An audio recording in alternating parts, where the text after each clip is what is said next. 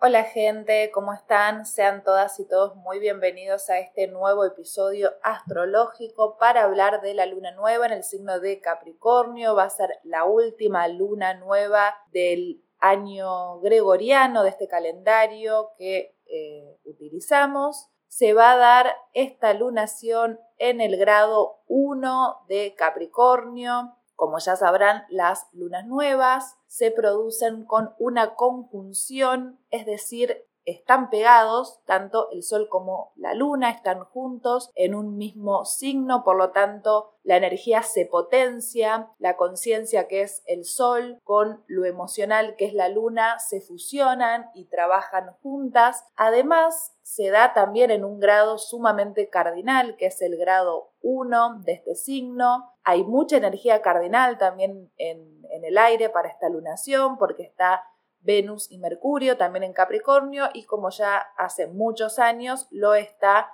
Plutón. Esta vez no va a estar siendo protagonista Plutón de las lunaciones, por lo tanto podríamos decir que es bastante aliviador. Y esta lunación se da también en una cuadratura con Júpiter, esta cuadratura ya la vivimos, ¿no? Cuando estuvo el Sol transitando por Sagitario y estaba Júpiter en Pisces. Ahora a partir del 20 de diciembre, o sea, tres días antes de esta lunación, Júpiter pasa al signo de Aries, se encuentra en el grado cero, o sea, también eh, en un grado muy cardinal. Obviamente que las cuadraturas se producen en signos que comparten la modalidad, que es cardinal en este caso, por lo tanto hay mucha energía de inicio, de empuje, de comienzo y también de liderazgo. Por ahí son dos signos que manejan su liderazgo y su iniciativa de maneras distintas, ¿no? Aries es un signo que le gusta más iniciar solo, es bastante más individualista, le interesa la conquista a como dé lugar, no mide tanto las consecuencias. En cambio, la energía de Capricornio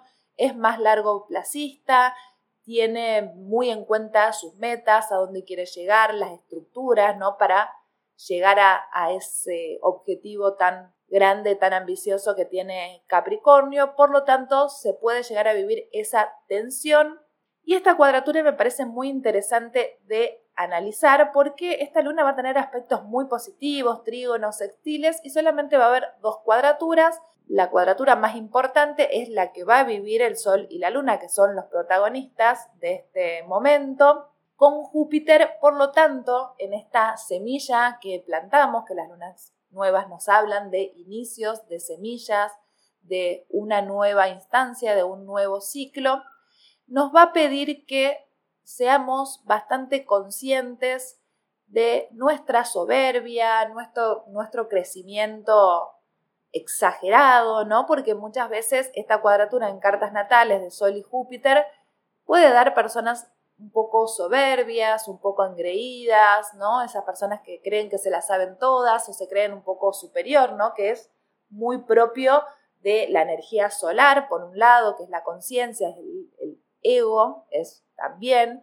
el regente del signo de Leo, el Sol, y Júpiter, que es el regente de Sagitario, naturalmente también lo es de Pisces, pero bueno, el agua y el fuego son bastante, bastante distintos.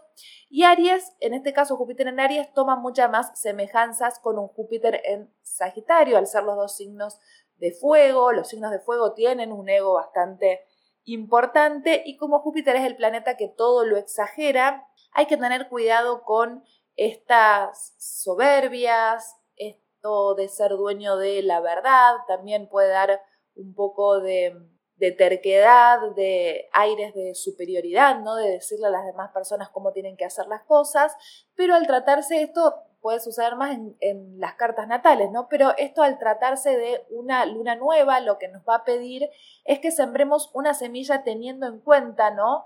En qué momentos de nuestras vidas, en qué áreas de nuestras vidas nos comportamos de manera soberbia o nos creemos más que el resto o nos creemos superiores ¿no? Nos va esta, esta tensión, las cuadraturas que son siempre obviamente tensionantes, nos ayudan mucho a nuestro crecimiento interior porque es una tensión interna, obviamente una cuadratura, se da 90 grados en signos de la misma modalidad, les vuelvo a repetir, por lo tanto esta semilla que tenemos que plantar la tenemos que sembrar desde un lugar bastante más realista, ¿no? Como bien nos pide Capricornio, bajando un poco el copete, como quien dice, bajando un poco las ínfulas y porque obviamente si queremos llegar a un lugar alto en nuestras vidas, a, a, cumplir nuestros objetivos, tenemos que ser personas serias, equilibradas, maduras, responsables.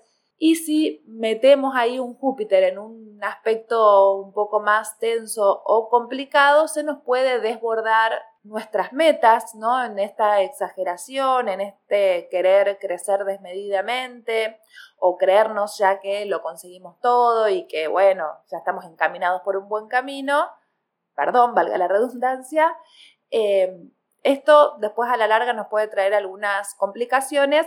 Este aspecto yo lo asocio mucho con el que sube de manera muy rápida, ¿no? Como el crecimiento es tan repentino. Después así también lo es la caída, ¿no? Este aspecto nos habla mucho de eso, así que a tener un poco de humildad, de perfil bajo, de el foco claro en estos objetivos tan importantes para nuestras vidas, mantenernos más callados en ciertas cosas, no reaccionar, no creernos dueños de la verdad, observar, ¿no? A las a, otras personas, a cómo se relacionan, ¿no? Esas personas eh, que nosotros podemos admirar. Esto también es algo que yo asocio mucho de Capricornio.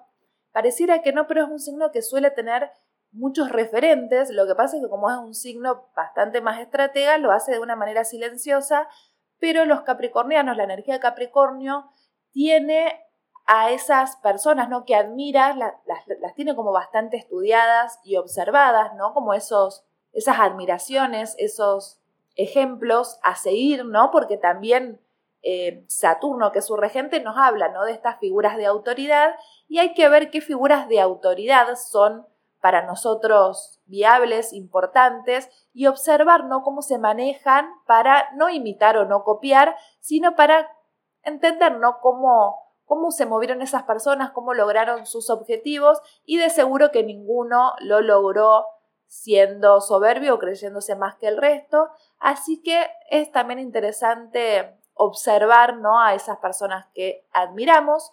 Por otro lado, el regente de esta lunación, que es Saturno, se encuentra en Acuario y todavía está en cuadratura con Urano, pero esta cuadratura mucho más disipada, de a poquito se va disolviendo, así que también esta va a ser la última lunación en la que haya una tensión entre Saturno y Urano. Por suerte, gracias a Dios, a los astros, al universo, lo que sea, esta cuadratura se está aflojando porque fue muy complicada para eh, todos nosotros, obviamente que para los signos fijos fue mucho más desafiante, ¿no? Pero este Urano que nos habla, ¿no? Del futuro, de la creatividad, de dar saltos cuánticos, de evolución, ¿no? De, de avanzar muchos casilleros, está un poco restringido por Saturno, ¿no? Que nos fija un poco en el colectivo, en las redes sociales, en los otros, ¿no? Como Saturno es un signo, está en, perdón, en un signo de aire. Los signos de aire siempre tienden a querer encajar un poco más, ¿no? A pertenecer, sobre todo también Acuario, ¿no? Que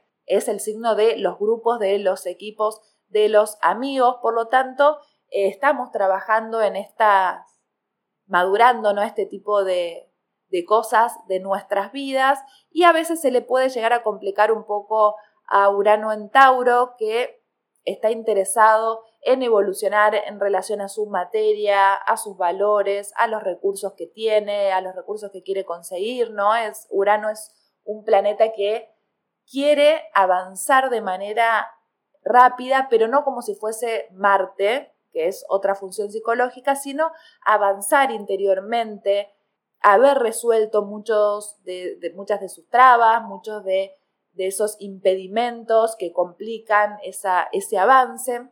Así que esta cuadratura todavía está funcionando cada vez más leve, pero se encuentra un poco en el aire. Esto nos quiere decir que tenemos que ajustar algunas cositas más, pero van a ser más, más pequeñas, digamos, no es una cuadratura eh, tan, tan importante, porque también hay otros aspectos muy positivos en el cielo para esta lunación de trígonos, ¿no? Por ejemplo, Venus y Mercurio están haciendo trígonos a Urano, por lo tanto, hay mucha más predisposición a estos cambios que tenemos que hacer, también en relación a nuestros valores, porque el regente del signo donde se encuentra Urano, que es Tauro, Venus, en Capricornio, le está haciendo un trígono a esta energía, por lo tanto, hay muchas posibilidades para sembrar en esta luna una renovación de nosotras y nosotros mismos, de nuestros valores, de cómo queremos manejar nuestros recursos de ahora en adelante. Puede haber también manifestaciones repentinas de dinero, ¿no? Como plata que aparece y, no nos la esperábamos, ¿no? Como esos momentos así que, que algo irrumpe en nuestras vidas.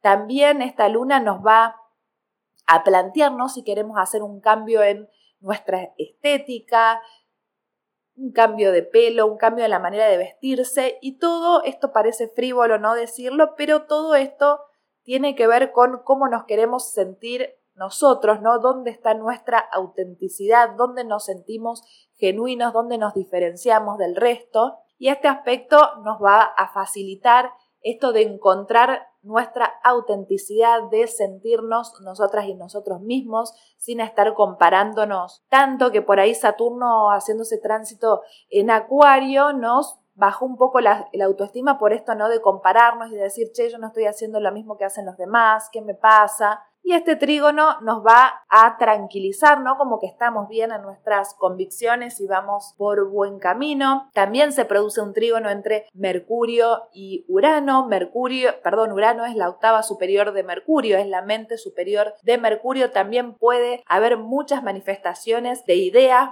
momentos de revelaciones, creatividad. También, obviamente, encontrar lo genuino a la hora de vincularnos o hacer transacciones económicas. También podemos dar ese famoso batacazo o encontrar la manera de, dar ese salto, ¿no? Porque nuestra mente va a estar mucho más despierta y apuntada a lo práctico. Este trígono se da en signos de tierra, también apuntando bastante al largo plazo y a todas las cosas que tenemos que modificar para lograr objetivos más grandes. Luego Plutón hace también un sextil con Júpiter, que bueno, está en el grado cero de Aries, igualmente cuenta este sextil. Esto nos habla de que está fluyendo, ¿no? Nuestra nuestra energía de transformación y de ir dejando todo resuelto, ¿no? En Capricornio, Plutón va a pasar a Acuario en marzo, si bien va a estar únicamente dos meses, va a ser un tránsito muy corto el que va a tener por Acuario, así que no empecemos a entusiasmarnos ni a pensar tanto en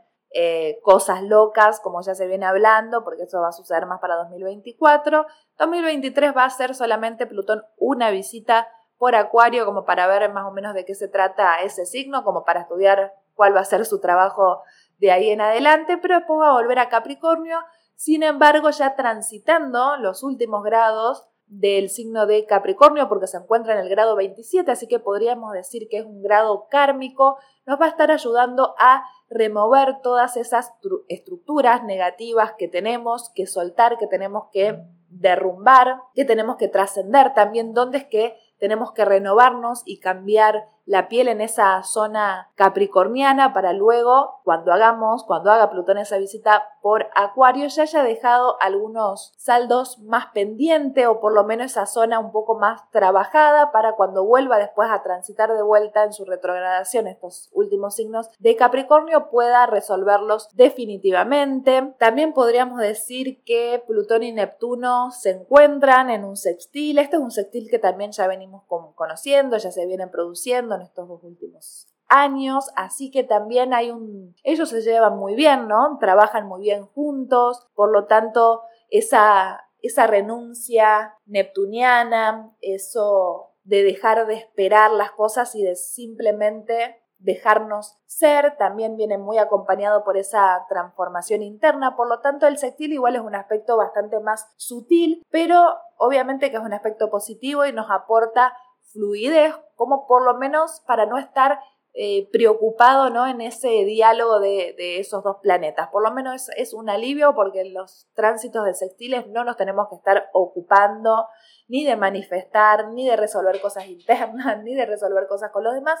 Simplemente es un aspecto que está ahí y que fluye solo, ¿no? Como que ellos saben qué es lo que tienen que hacer y no molestan tanto. Luego también para esta luna nueva tenemos la sorpresa de que Quirón se pone directo, el día también, obviamente, 23 de diciembre, está en el grado 11 de Aries, por lo tanto ya toda esa revisión que vino haciendo con respecto a su herida, ¿no? Las retrogradaciones siempre son un tránsito de sutileza, de poder observar eso que nos está pasando, en este caso al tratarse de una herida y está en el signo de Aries, es observar dónde es que nos sentimos frustrados, dónde es que no pudimos avanzar, dónde sentimos que no pudimos competir y que los demás nos ganaban. Y ahora Quirón, estando directo, se pone a trabajar y empieza a resolver más activamente este tipo de cuestiones. También podríamos decir que se encuentra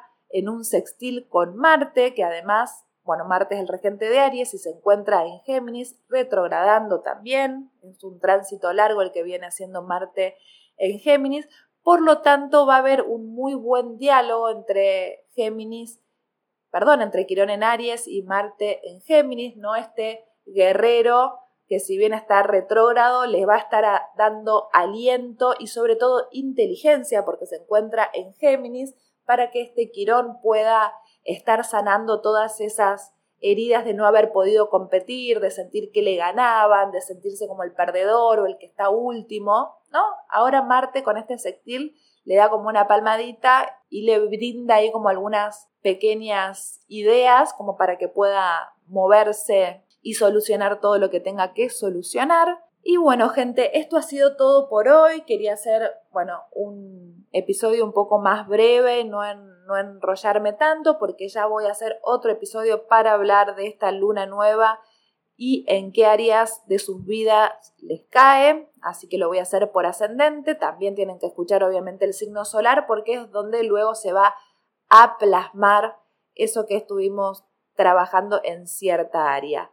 Bueno gente, espero les haya sido de utilidad, espero puedan sembrar muchas cosas para esta luna nueva. Les deseo de corazón que tengan un gran inicio. Estoy segura que así será para muchas personas. Estamos todos mucho más evolucionadas y evolucionados. Venimos trabajando muchas cosas interiormente, venimos de unos años muy desafiantes y ahora por fin empezamos a ver un poco más la luz al final del túnel, así que mucho optimismo en esta luna nueva. Eh, pueden suscribirse, comentar, bueno, hacer todas esas cosas que me ayudan. Muchas gracias por haber llegado hasta acá y nos escuchamos en el próximo episodio.